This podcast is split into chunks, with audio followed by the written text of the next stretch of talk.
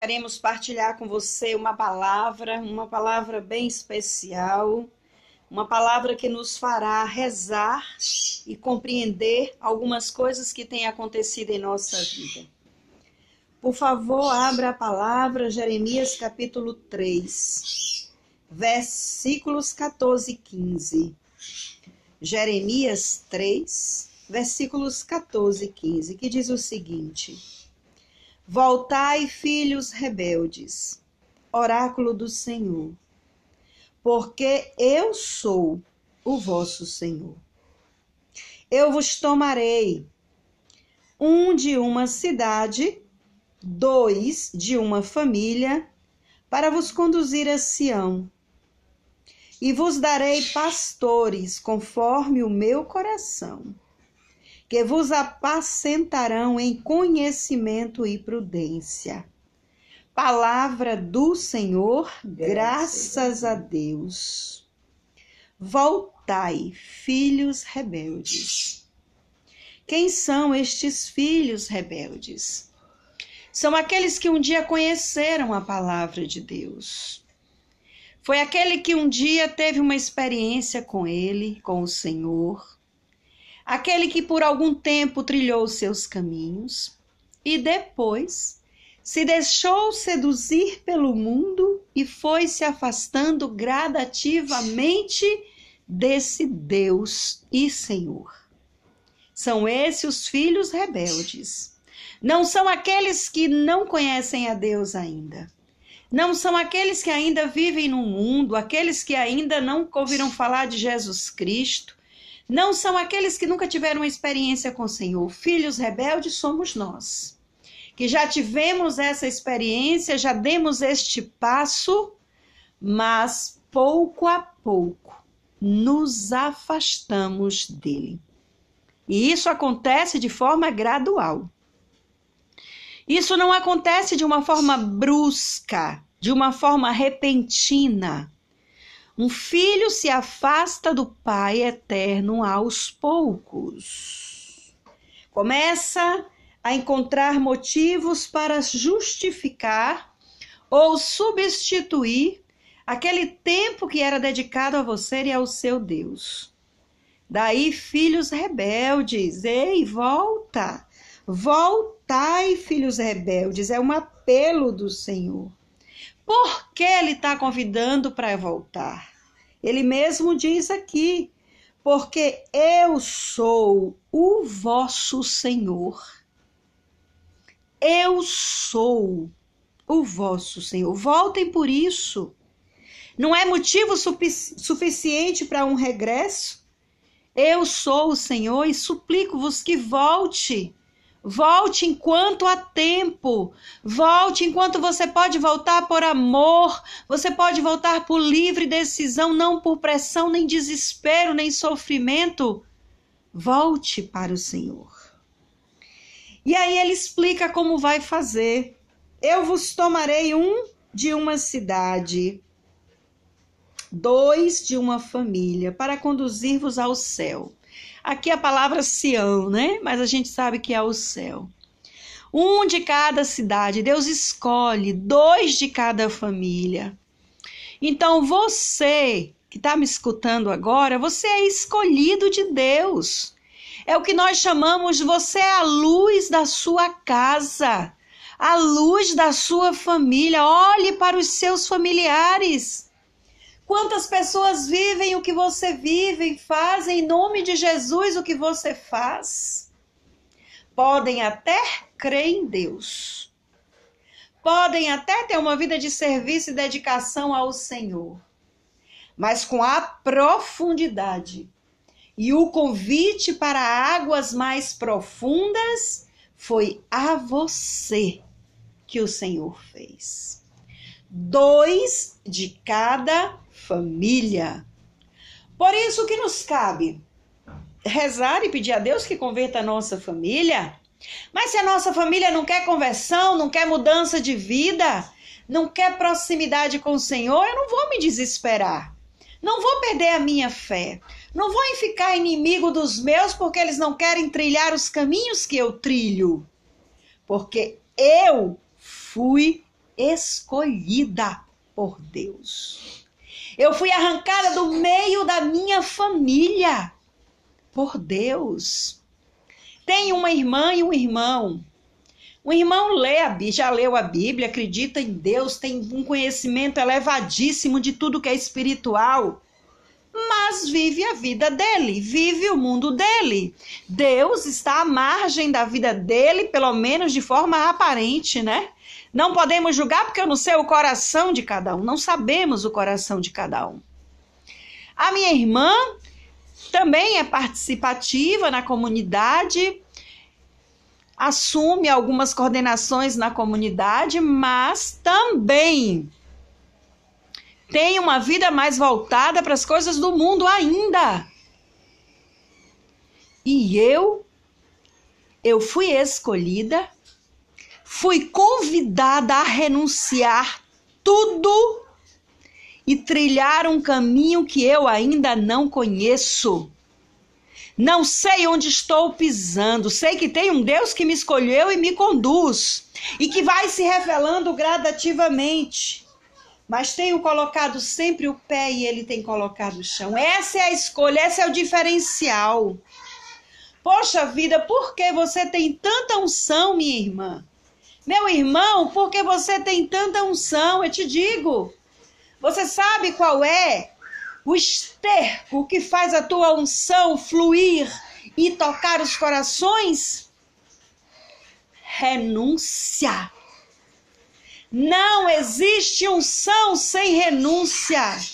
Não existe escolhido de Deus sem renúncia. Não existe. Você acaba por renunciar tudo, inclusive a você mesmo. É na renúncia que se tem unção. Não adianta renunciar da boca para fora, não adianta fazer o que os outros fazem, não adianta fazer o que os outros mandam se o seu coração não está aberto para fazer aquilo que deve ser feito para a honra e glória do Senhor. Esta semana eu estava na missa, na minha comunidade, na, na Capela Nossa Senhora da Piedade, estava na missa. E no momento da comunhão, a comunidade é, é orientada para estar após a Eucaristia, aqueles que podem se ajoelhar e adorar Jesus.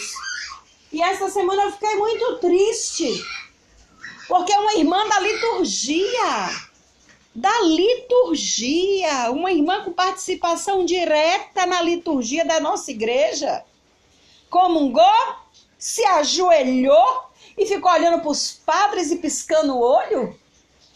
Para que esse joelho no chão, meu povo? Se teu coração não consegue voltar-se para si mesmo, se você não consegue olhar para dentro de você, encontrar um Deus e adorar, porque a madre disse que tem que ajoelhar, ajoelhar e ficar batendo o olho parecendo uma lagartixa, um cágado, sei lá que bicho é, com olho inclusive horroroso. Porque aquele momento não é hora de olhar para o altar, não é hora de olhar para os padres, não é hora de piscar. Aquele momento que você recebe Jesus é hora de você o adorar, conversar, derramar-se com Ele. Não adianta se ajoelhar após a Eucaristia. Se você não dobra o joelho do coração, se você não adora quem está dentro de você, não adianta. Hipocrisia, farisaísmo falsidade. Ou você é de Deus ou você é do cão. Faça a sua escolha, mas não queira fingimento, não queira ser o que você não é, não queira fazer as coisas para agradar ou ser reconhecido ou ser elogiado. Faça por amor ao Todo-Poderoso. Faça por amor aquele que você escolheu, o honre. Você que é escolhido de sua casa, você que é escolhido de sua família, não decepcione o Senhor com a escolha que ele fez. Honre com sangue, honre vertendo lágrimas, honre vertendo feridas abertas, chagadas, com pus, honre. Nunca, hoje eu estava fazendo a meditação aqui, de São Tomás de Aquino e ele dizia: nunca espere encontrar felicidade nesta terra. Trilhar os caminhos de Deus é sofrimento puro do mais refinado.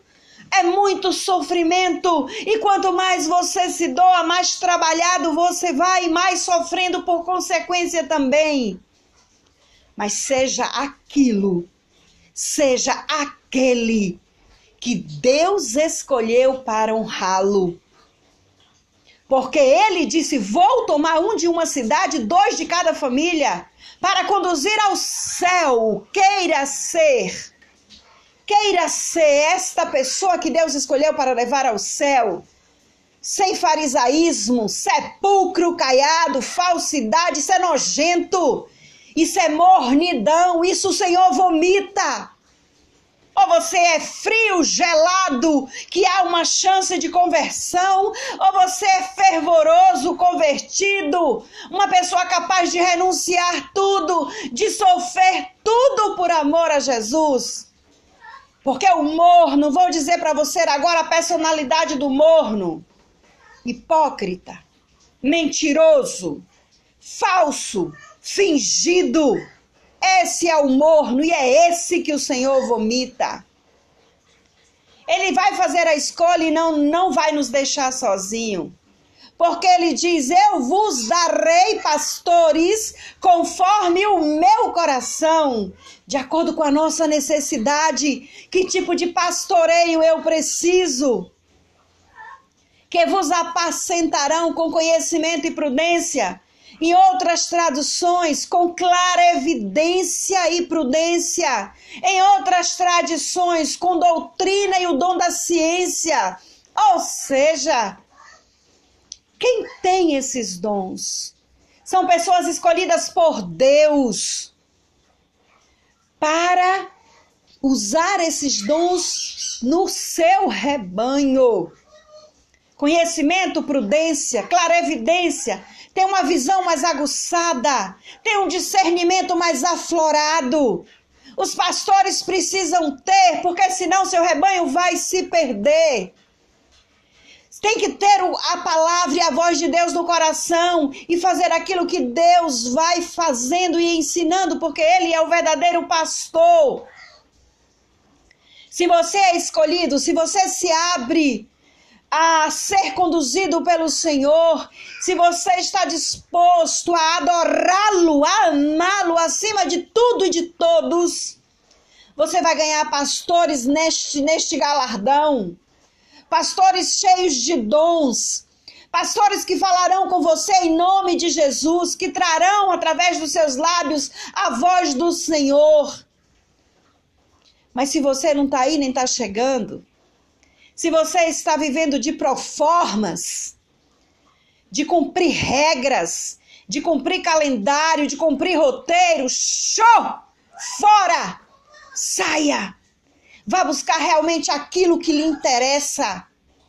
Aquilo que você acha que tem valor para você continuar a viver. Porque eu já fiz ao contrário, perdão.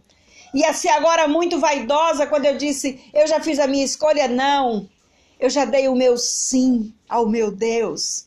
Estou disposta a sustentar isso até o fim da minha vida. Há momentos em que a gente até se prepara para a morte. O sofrimento é tão grande que a gente se prepara para morrer. Senhor, estou pronta. Pode me levar. Filhos criados, encabeçados na vida, missão cumprida, estou pronta, me leva, pode me levar. Mas Deus é que sabe de tudo, Deus é que conhece tudo, só Deus pode fazer tudo. Portanto, querido escolhido, querida escolhida de Deus, tome tento, se enquadre Cadê a sua postura de escolhido? Eu quero ver florar dos seus poros o amor de Deus. Quero ver sair do seu exercício pastoral o amor de Deus. Porque é isso que Deus espera de você como escolhido. Estava me lembrando de Elias. Elias foi tão perseguido por Jezabel, tão perseguido, que chegou uma hora que ele pegou uma pedra, botou embaixo de uma árvore, entrou em depressão profunda e disse: Pronto, estou pronto para morrer, Senhor.